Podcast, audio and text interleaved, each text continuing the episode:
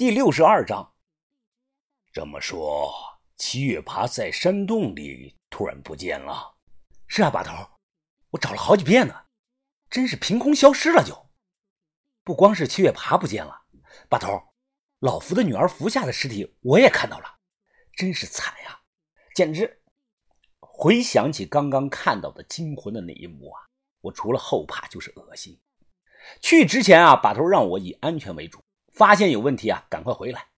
我回来呀，便把在山洞里看到的情况一五一十的说给了把头。看服下尸体的样子，估计啊死了有半个月左右。如果时间啊再长一点，我都认不出来了。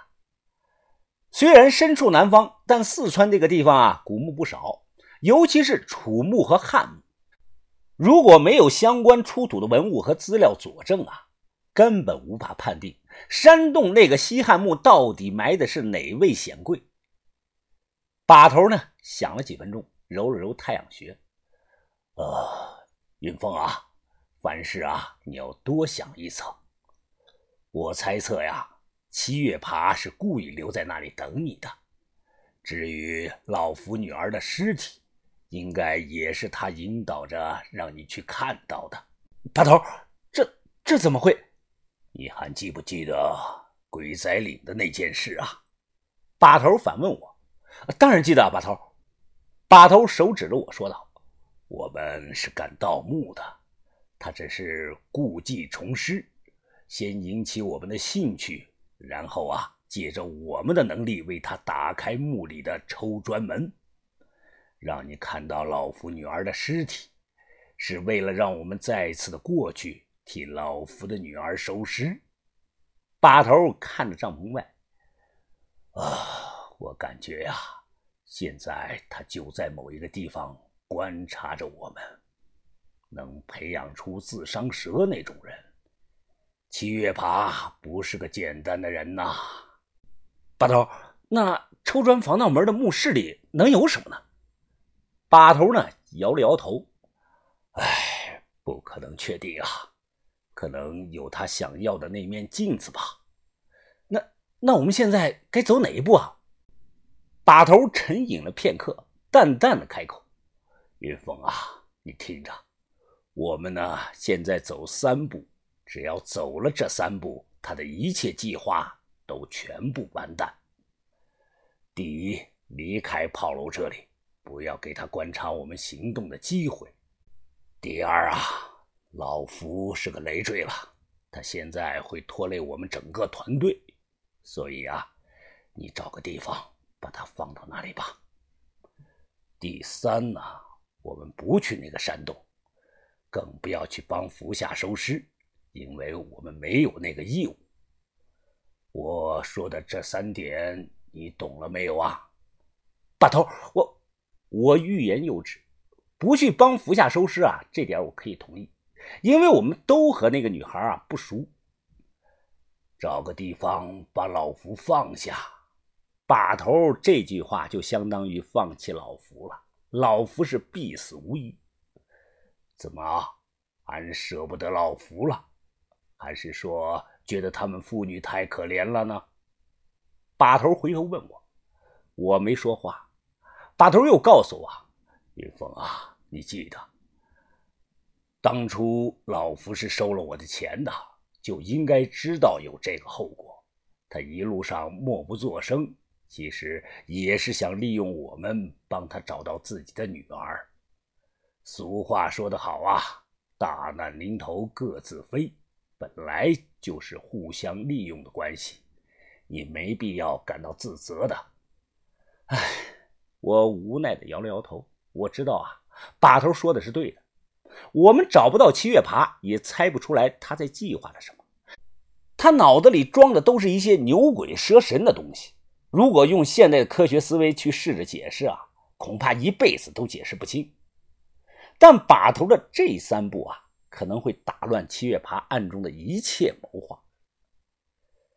这天傍晚时分啊，哲师傅拿着老福的东西，我将老福呢从帐篷里背出来，背着走了几百米。我把它远远的放到了一棵大树后头，然后啊，我又用这个床单啊，整个把老夫给盖住了。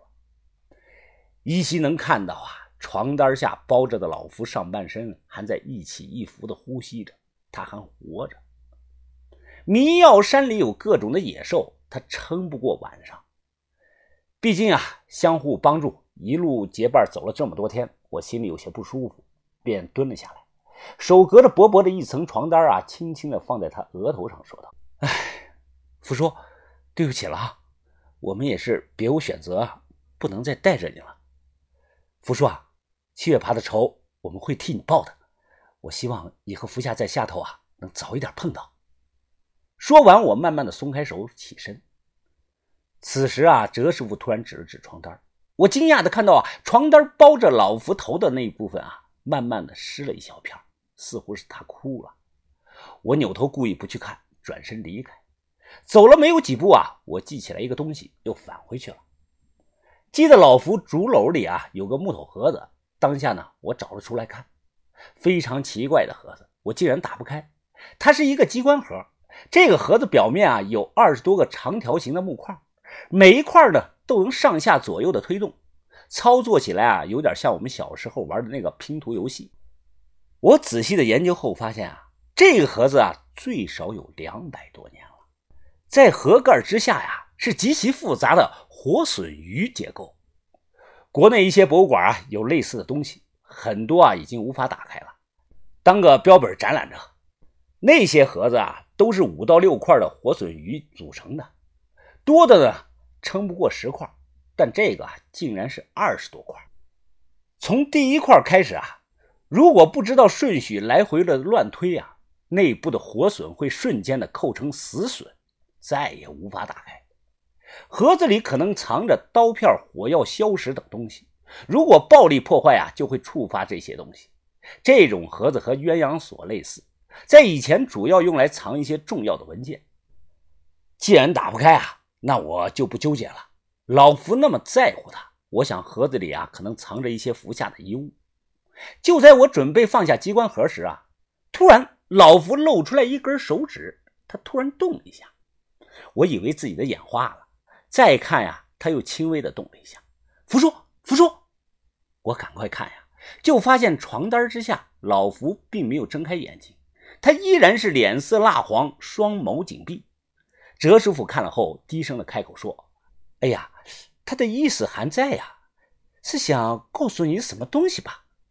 福叔，你你想告诉我什么呀？过了几秒钟啊，老福的小拇指轻轻的向上勾了一下。一一，你的意思是上衣？我猜想着，将盒子第一块木块啊向上推了一下，很顺畅，没受到任何的阻力。随后啊。老福的小拇指又轻轻的向左动了两下，那就是第二个左二，上一左二，右一下一。我很紧张啊，额头上出了汗，手也有些发抖，因为我不知道对不对。十分钟后还剩下最后一块，我眼睛一眨不眨地盯着老夫的小拇指头看，可他呢却迟迟的没有动静，一动不动了。哲师傅啊看到后皱起了眉头，哎呀。是不是最后一块不用动了呢？他的意思是不是保持原样呢？你试一下吧。我点了点头，抓住盒子，稍微一用力，没有一点声音发出啊，就这么悄无声息的打开了。我再看去啊，老福勾起来的小拇指似乎也失去了力气，慢慢的放平了。